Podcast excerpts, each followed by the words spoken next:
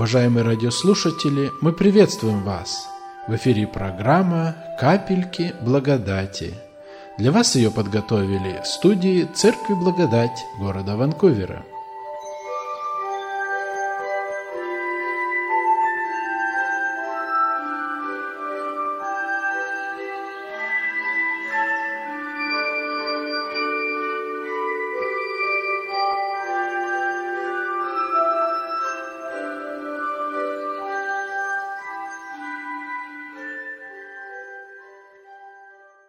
Книга Иова, прочитаю, 29 глава, 19 стих. Книга Иова, 29 глава, 19 стих. «Корень мой открыт для воды, и роса ночует на ветвях моих». Корень мой открыт для воды, и роса ночует на ветвях моих. Я много лет видел жатвы, всякие видел жатвы. И в крупных городах, и в деревнях, и даже на севере, где нет плодов, и на листочках рисуют бананы, вот, груши рисуют, э, живых нету, даже купить очень дорого. И во время жатвы на стенах висят листочки с изображением плодов – и в зависимости от страны и местности жатва проходит. Очень удивительный это праздник. Но, но я никогда не видел одного. И меня это всегда удивляет. Почему одну часть дерева никогда никому не показывают? Какую вы думаете? Да? Корень мой открыт для воды, и роса ночует на ветвях моих. Так я думаю, мы несправедливо сегодня сделали. Нужно было корни-то принести сюда. Или как? Они не нужны больше, да? А что же главное? То, что здесь есть, или то, что питало? Вот интересно, а? Вот здесь Иов говорит так, корень мой открыт для воды, и роса ночует на ветвях моих. Я люблю проходить, когда по траве, когда только солнце всходит, и тогда выйдешь, глянешь, и вся трава серебрится прям. Так же, да? У вас тоже во дворах так? Тоже, да?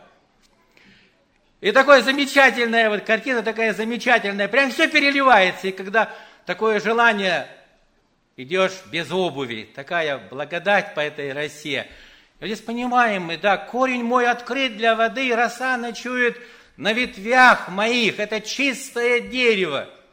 Оно серебрится в лучах восходящего солнца. А корень у него у самой воды. Не так давно вот здесь одна семья купила дом, хороший дом. Только основной зал какой-то низкий. И они решили заменить пол, чтобы ниже опустить его. Я там был, смотрел этот пол, думаю, как американцы строят. Ну, прям головой задеваешь потолок. Сняли пол, а там еще один. Но оказывается, тот был бетонный, весь исковерканный. Весь разломанный, как будто там что-то взорвалось под землей. Взяли братья кувалды, стали разбивать, и что обнаружилось? А? Корень. Хозяин смотрел и удрученно смотрел на этот корень. Да, много ты беды сделал. Много. Два пола пришлось сделать, чтобы прятать тебя. Пришлось удалять. Корень – это одно из самых главных в дереве, в растении. И вот интересно, Иов говорит о человеке, который имеет корень. Кстати, здесь люди присутствующие все имеют корень или у кого-то нет корня? У кого нет корня на сегодня – вы без корней. Мы не назовем вас перекати поля, у него только нет корней. У всех есть корень, у кого-то корешок, а у кого-то вообще никакого кореня нет. Так Библия говорит. И вот интересно, Иов говорит о самом себе, что корень мой открыт для воды, а какой он интересный, этот человек, у которого был корень. И вот я выписал первое. Слава моя не стареет. Интересно он говорит. Он, имеющий корень, говорит о том, что слава такого человека не стареет. Нет, не честолюбие, а слава его. О том, что это настоящий человек, уповающий на Бога всегда и при всех обстоятельствах. Лук мой крепок в руке моей. У человека, у которого корень открыт для воды, всегда твердое решение, опора которого у чистых вод. После слов уже моей не рассуждали, Иов говорит. Интересно, это когда они у ворот сидели, сказа, скажет Иов слово, и все замолкали. Почему? Потому что речь этого человека такая весомая, авторитетная и точная, добавлять после этого нечего. Это дерево, человек, дерево, корень которого у воды. Речь моя, как капли меда, капала на них. Вот бы сегодня познакомиться с человеком, у которого речь всегда, с утра до вечера, как капли меда. Вы знаете такого? Подскажите мне, где он живет. Насладиться медом. А вот он говорит о том, что корень мой открыт для воды. Когда я говорил, люди слушали, это было как мед. И дальше написано, меня ждали как дождя. То есть такая была жажда увидеть и услышать этого человека. Кто-то вот улыбается, что вы хотите увидеть человека, которого ждут как дождя? Я тоже не знаю, где сегодня он живет. Человек, которого ждут как дождя. И написано, и сидел я между ними, как царь в кругу воинов. Вот интересно, как человек, у которого корень у воды, и на ветвях которого роса ночует. Это Бог говорит о людях таких, через Иова. Есть такие. А вот дальше меня удивил стих 24, как будто это слово заблудилось там. Написано, бывало улыбнусь им, а они не верят. А почему слово «бывало»? А оказывается, дальше открывается вторая сторона. Оказывается, дальше написано, Бог испытывает всякого человека, каков у него корень. Однажды к нам американец приехал в церковь там, в России. Когда он говорил, он устрашил нас. Он говорит, я смотрю на вас, скоро кого-то из вас не будет в живых. Кто-то умрет. Какой-то муж жену проводит в последний путь, какая-то жена мужа. Кто-то, родившись, не будет жить на земле. Кто-то умрет тяжелой смертью, кто-то вообще исчезнет. И он перечислял, перечислял так вот. И вы знаете, так посмотришь, да, избавлены ли праведники от переживаний? Нет. Но переживания испытывают, насколько корень у них глубок, и мы с вами будем испытаны. И вот дальше написано, он говорит так, что бывало я улыбнусь, они не верят. А следующая глава начинается так. А ныне дети этих людей смеются надо мной, ни во что ставят меня. Это Иов говорит. К нему пришло испытание, к человеку, у которого корень к воде подходит, пришло испытание, унижение. И вся глава, вот, то есть вся книга описывает, сколько это было много. Он говорит даже так, что дети тех отцов, которых я с собаками даже бы не пустил к стадам моим. Я извиняюсь за такую фразу, так написано. Отцы их, я бы даже не пустил их. А теперь дети, несовершеннолетние, надменные, не уважая старость, насмехаются, бросают камни и плюют. И вот это нужно было ему все перетерпеть. И только те, которые имеют корень, они могут показать плод терпения. И вы знаете, заканчивается книга Иова такими благодатными словами. Он должен был испытан. А в конце написано, и благословил Бог последние дни Иова более, нежели прежние, и умер он насыщенный днями. Главный корень. В книге э, Даниила написаны такие слова, я хочу зачитать. Сон приснился на выходоносору и видение головы его смутили его. Иногда, знаете, так хочется, чтобы что-то нас смутило. Ну так крепко потрясло. Почему? Потому что беспечность навевает сон на нас.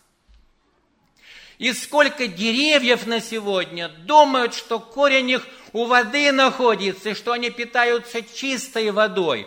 А когда приходит испытание, это бывает трагедия, нет силы, нет упования. Вот сегодня зашел брат один и говорит, да, тяжелое явление сегодня на земле, информация, идет тьма информации. Работают миссионеры, доктора различных вероучений, вот менониты в частности работают и делятся и говорят, ужасно смотреть, ужасно. Эти катаклизмы, они испытывают, насколько глубоки корни упования у людей. И один из докторов говорит, лечим человека, у которого гангрена пошла, уже подходит к поясу, нога, ему говорит, вам пенициллин надо, вам операция надо, не надо, не надо, не надо. Почему? Я жить не хочу. Жены нет, детей нет, двора нет, ничего нет. Как только что родился человек, он говорит, нет, я хочу умереть. Если бы мы этого человека увидели, нам было бы очень печально и жалко. У человека не стало утешения. Корень его обесточен. Что питает его? А другая женщина рассказывает, что когда волна схватила, и она успела только схватить детей малых своих, э, сыны, сынишку и дочурку. И в воде барахталась, поняла, что не сможет справиться, все погибнут, надо как-то спасаться – и тогда нам во мгновение вот времени принимает решение, кого же отпустить, кого отпустить, чтобы хотя бы одного спасти. Кого? Наверное, мы все думаем, никого не отпущу. И она приняла решение отпустить дочку. Почему? Она подумала о том, что от сына можно еще что-то ждать. Почему она так поняла? И когда она отпустила дочку, и волна уносила ее, она видела, какими глазами смотрела дочка на маму. Мама, которая отпустила на смерть дочь свою. И она думает, говорит, я думала, что я выиграю, спас, э, спасши своего сынишку. Ничего подобного. Теперь я не могу найти ни на мгновение покоя. Не могу. У нее нет корня, который бы почерпал воду утешения. Глаза дочери теперь мне не дают сна, не дают покоя. У нее нет корня, нет утешения. Все мы с вами, братья и сестры, волею Божию будем испытаны однажды, каждый из находящихся здесь, и дети тоже. Потому что Бог, заботясь о нас, как о растении, обязательно хочет, чтобы корень наш был у воды, а на ветвях ночевала роса, чтобы мы приносили благодатные добрые плоды. В Евангелии от Матфея написано, что Христос, когда говорил с людьми, сел на берегу моря, люди собрались, и он притчами пытается достучаться в сердце их и говорит о том, что вышел сеятель сеять семя. Это мы с вами слышали, о том, что Бог вышел сеять семя слова жизни.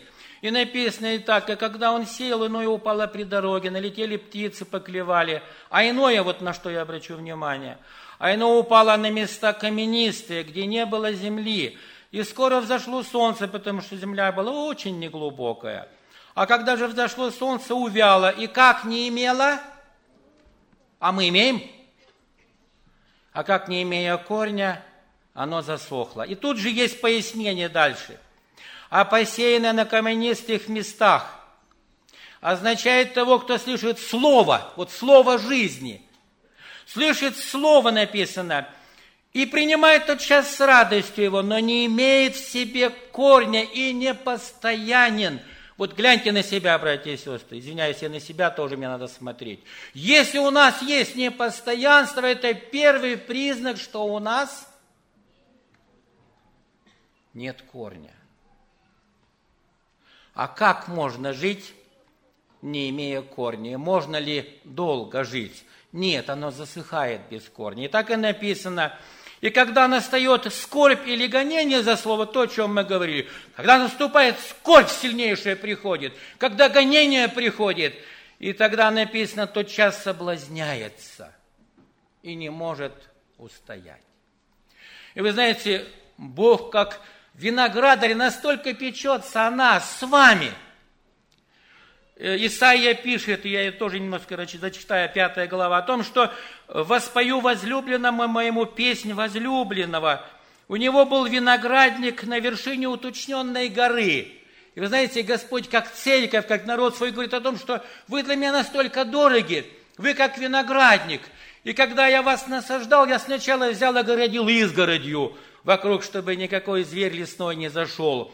Камни все убрал все, на сердечной почве нашей, в церквах все убрал, землю разрыхлил и потом посадил. И потом прошло время, он приходит, посмотрите, какие плоды. И здесь написано так. И ожидал, что принесет добрые плоды, а он принес дикие ягоды. И это слово в этой главе дважды повторяется. И здесь написано, и ныне жители Иерусалима, мужи Иуда, рассудите со мной, ну почему так? Но что я еще ему не сделал? Почему, когда я ожидал, что он принесет добрые плоды, а он принес мне дикие ягоды? Почему?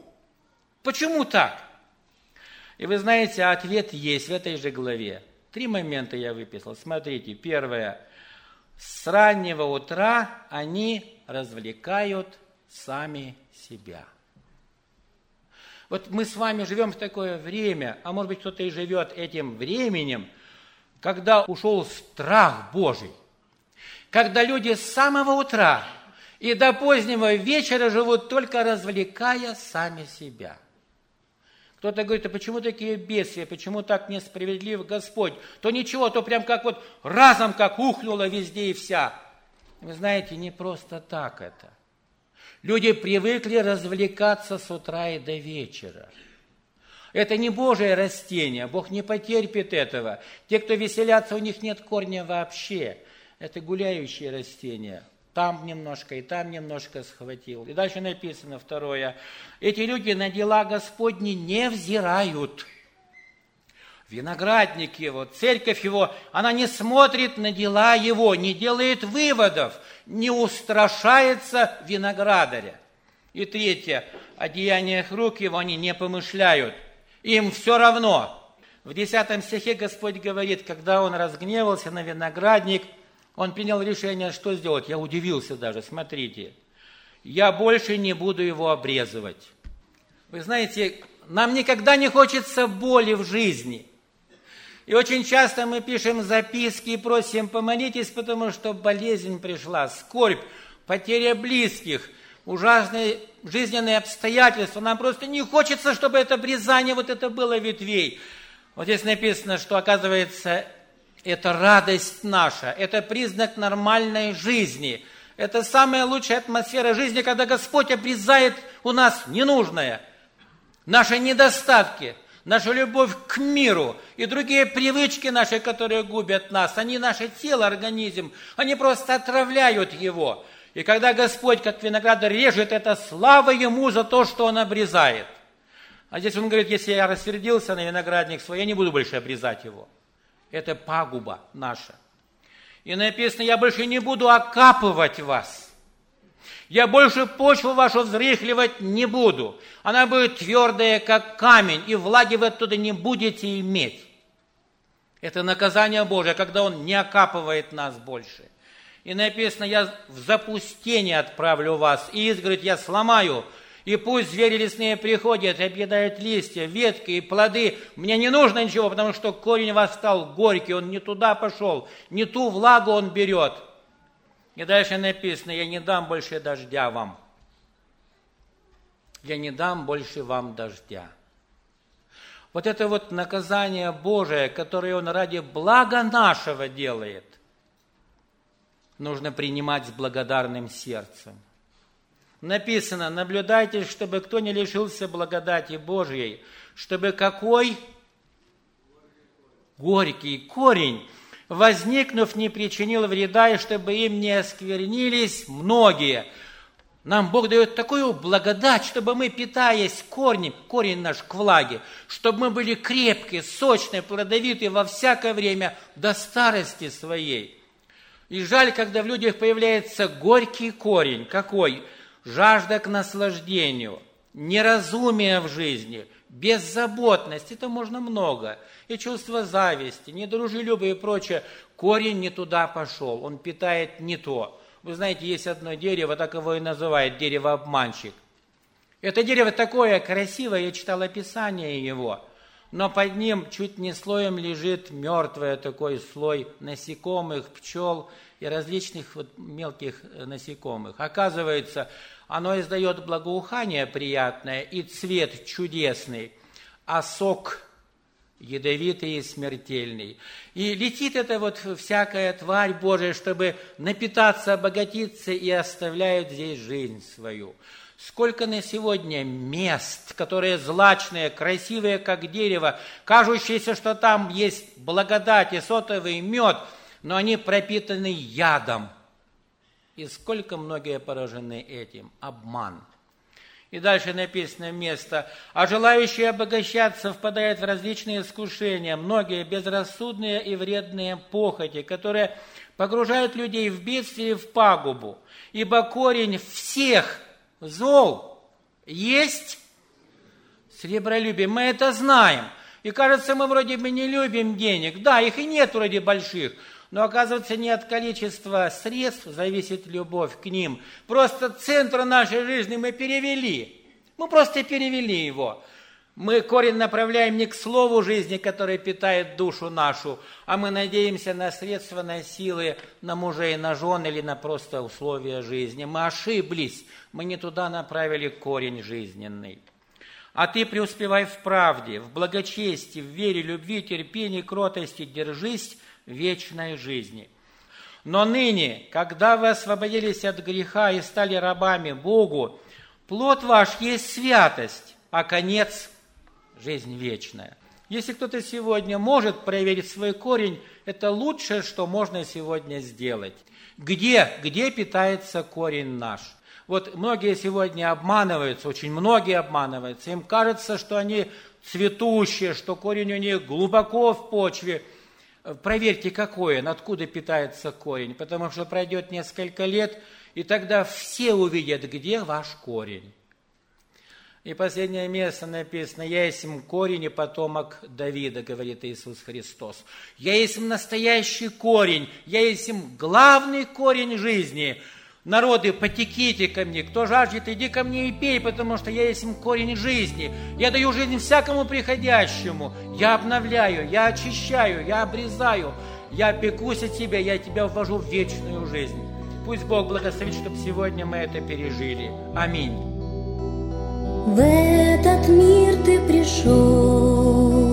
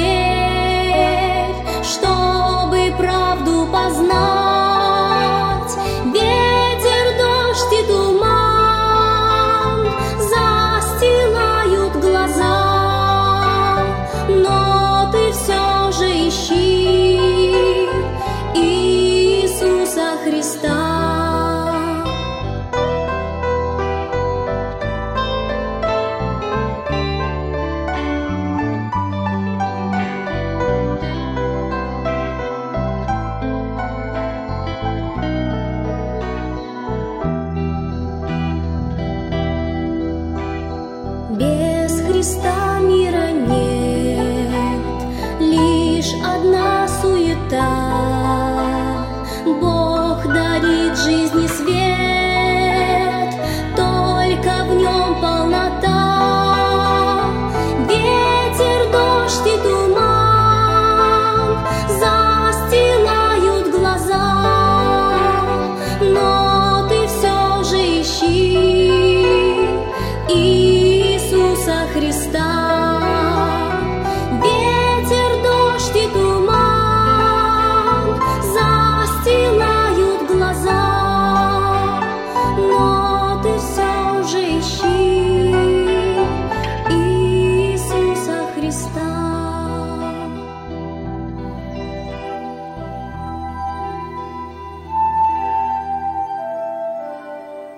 Вы слушали радиопрограмму «Капельки благодати», подготовленную в студии Церкви Благодать города Ванкувера.